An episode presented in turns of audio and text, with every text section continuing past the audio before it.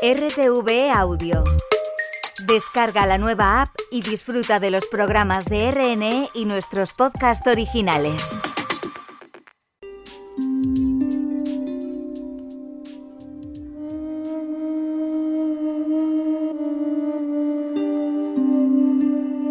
Nadie lo registró. Decían que estaban más que acostumbrados a mirar a la muerte una y otra vez a la cara, sin memoria. Así puedes maldecir un lugar y despoblarlo, pero una rabia silenciosa siempre nacerá de los vestigios de la historia. Cuando alguien muere, lloramos, formamos parte del ritual, nos abrazamos, nos entregamos sin mesura a la despedida.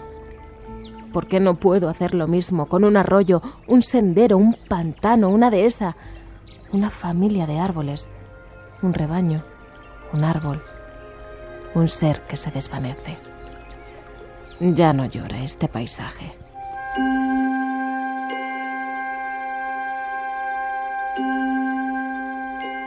Irene Rivas leyendo uno de los poemas de Fuego a la Sed, el nuevo poemario de la cordobesa María Sánchez. María, muy buenas tardes.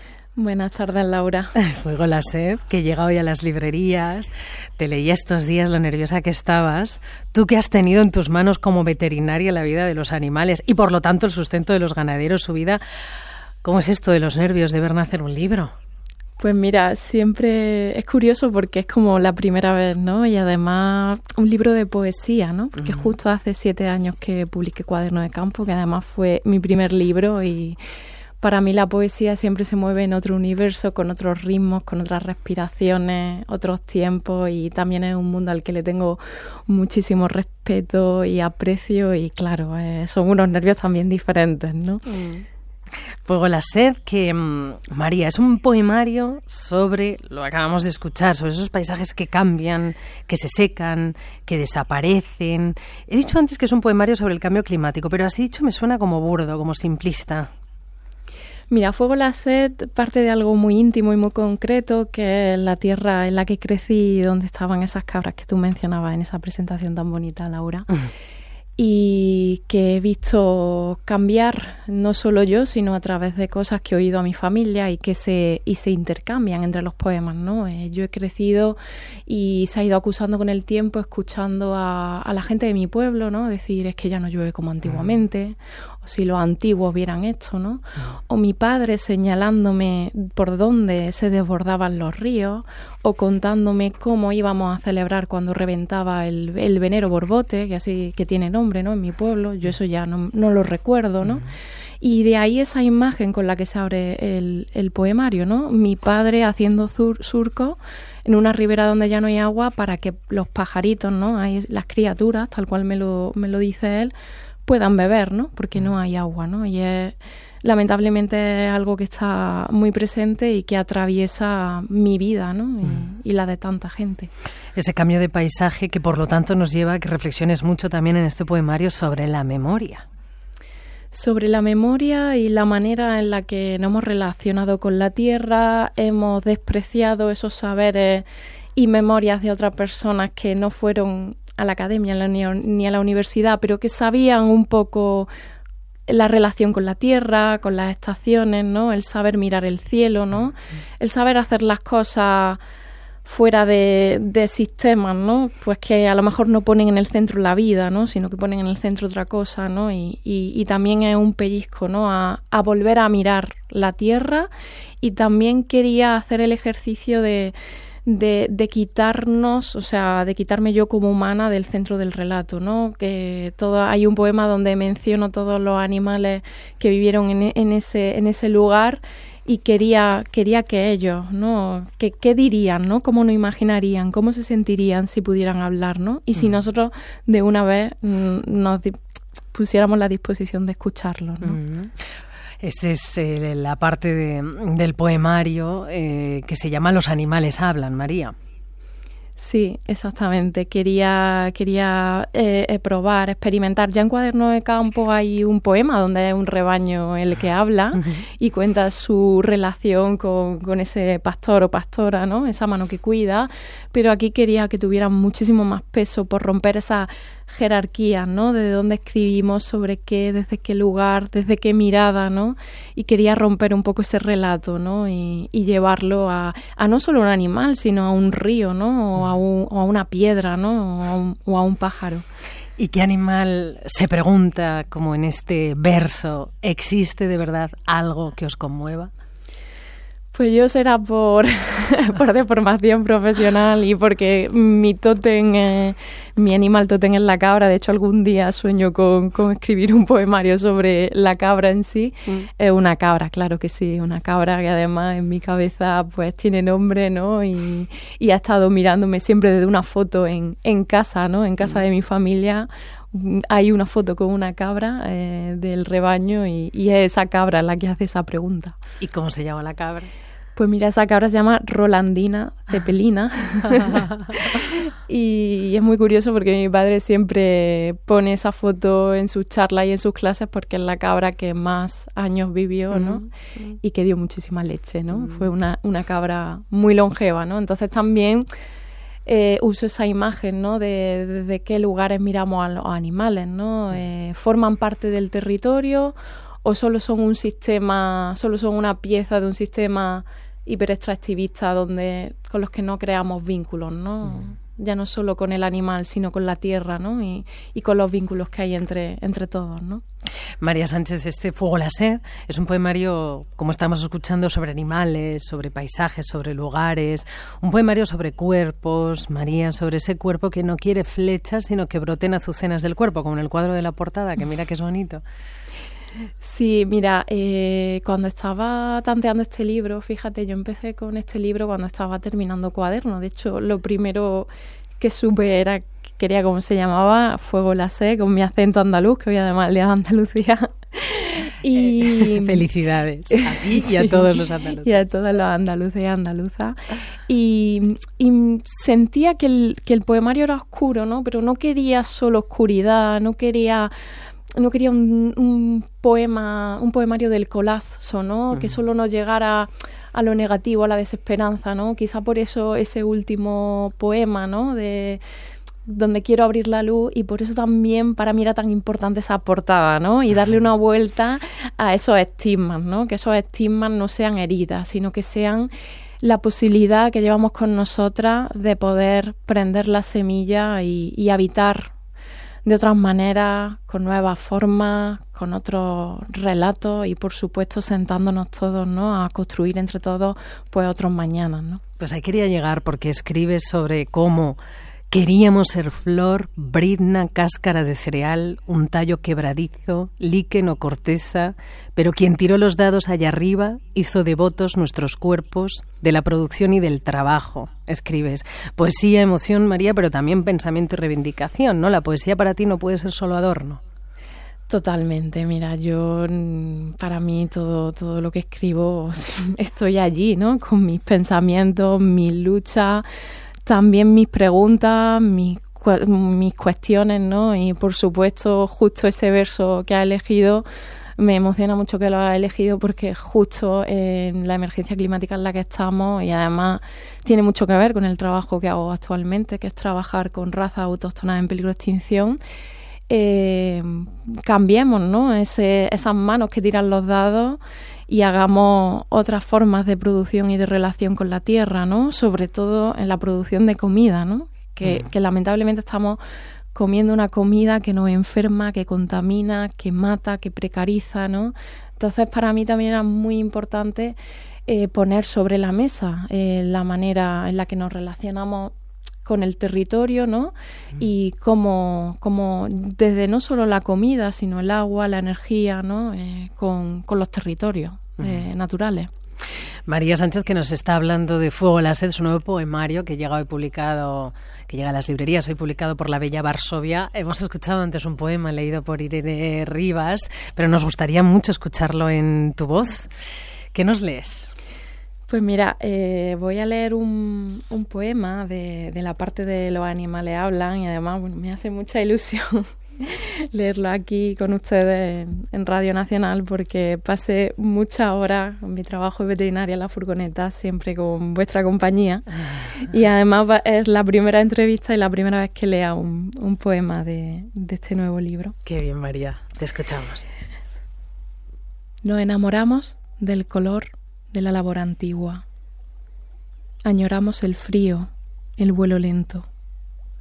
Dejáis desde entonces largos los cabellos para recoger la escarcha en la huella. Animales de sed. Amar a lo que ya no están es demasiado fácil. Afuera sobrevive pausado el verdecillo. Ya vendrá el tiempo del celo, los giros de mariposa. El infinito espera como un gazapo entre las cosas más pequeñas de este mundo. Algo queda, estamos seguros. Sabemos. Seguirán haciendo una umbría. Podréis compartir el pan y el descanso. Podréis también en ella, ¿por qué no?, esconderos.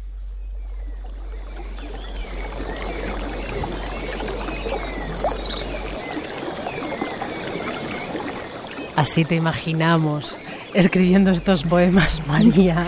Ojalá, ¿no? Fue, fue muy así porque una cosa muy curiosa de este libro, que está, ya te digo, muy enclavado en un sitio de la Sierra Norte de Sevilla, que es de donde es toda mi familia, tanto materna como paterna, pero nunca escribí nada de este libro en ese lugar, sino que se escribió en este norte, desde el que os hablo ahora, y también cerca de un gran lago donde, bueno, encontraron muerto a Ludwig II, donde nació Oscar María Graf,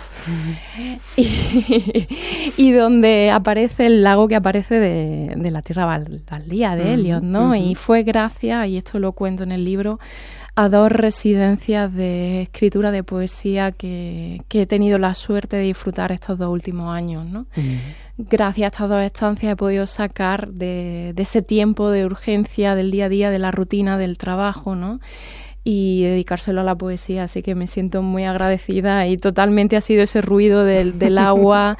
Por ejemplo, el, libro lo corregí en la casa de Usio Novoneira, en el Caurel, que se oían oropéndola todo el rato, ¿no? Parecía que entraban a la habitación, además en su mesa. Ha sido, ha sido un libro, fíjate, un libro muy de sur, pero también muy de norte, ¿no? Con su influencia gallega y también alemana.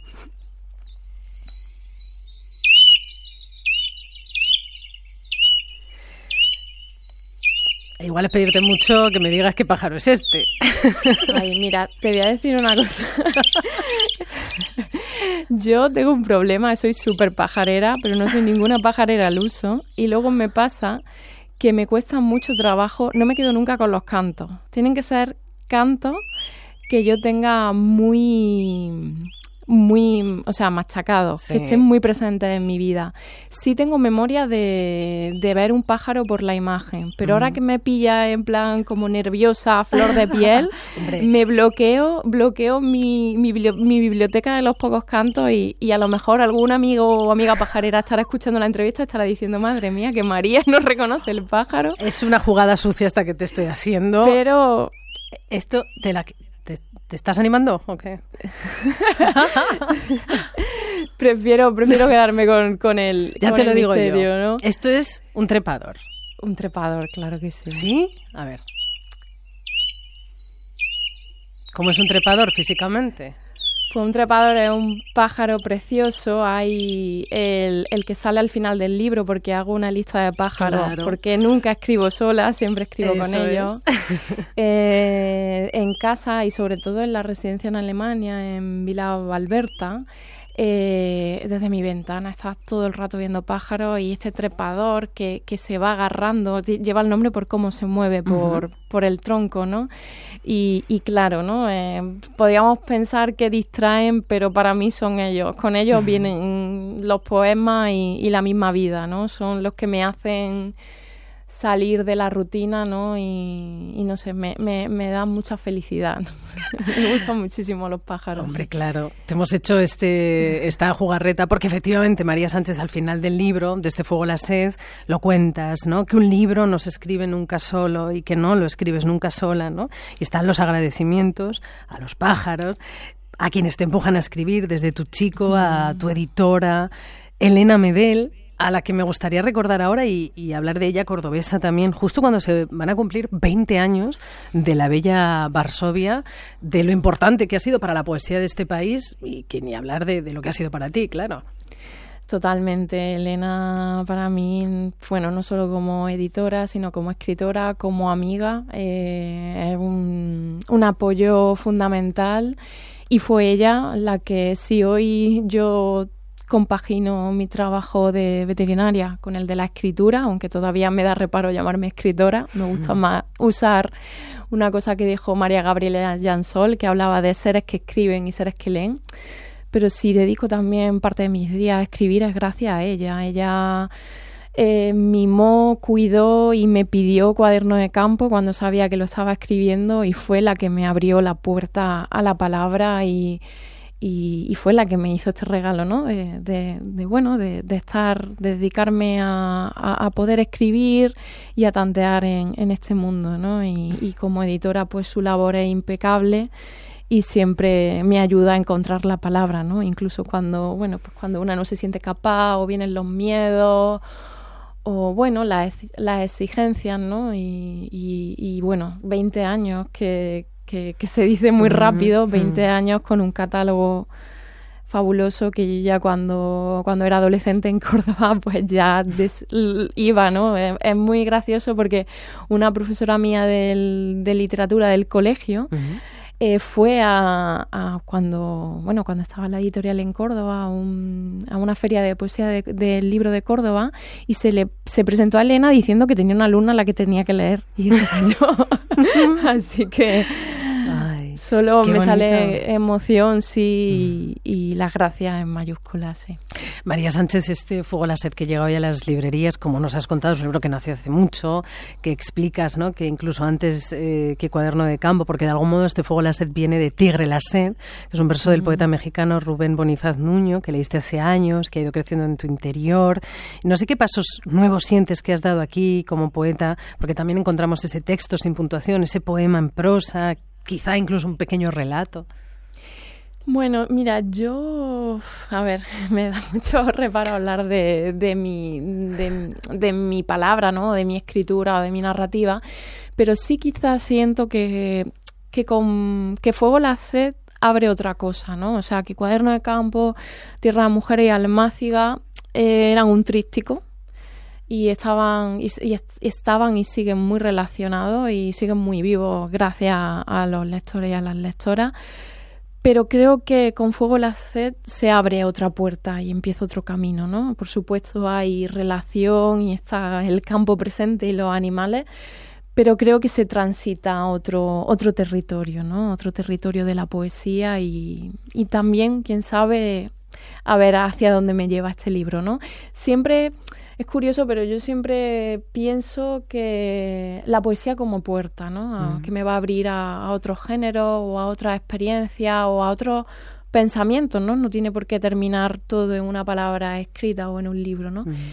Y siento yo, a lo mejor, bueno, ya la gente experta y que sabe qué opine, pero creo que se abre otra puerta y, y se empieza otra vereda con este libro, sí. Pero ¿quién va a saber más de tu poesía que tú? Bueno, me refiero pues a nivel de, hablar. Yo hay un, yo sé de cabra, Laura, de animales. Mm, digo, a, hablar de un nivel más teórico, pues mm. sí de la, bueno, pues de los versos, de la puntuación, mm. ¿no? Del, discurso que hay detrás del libro, ¿no? a mí es muy emocionante y, muy bonito como el, el discurso en mi caso o lo que he querido contar va creciendo cuando las lectoras y los mm. lectores me cuentan, ¿no? O compartimos, ¿no? Ahí creo que es cuando, cuando crecen los libros, ¿no? Entonces, soy un poco tímida en este, en, esta, en este aspecto. Pues María Sánchez, nos vamos a despedir eh, con otro experto, con este que está sonando.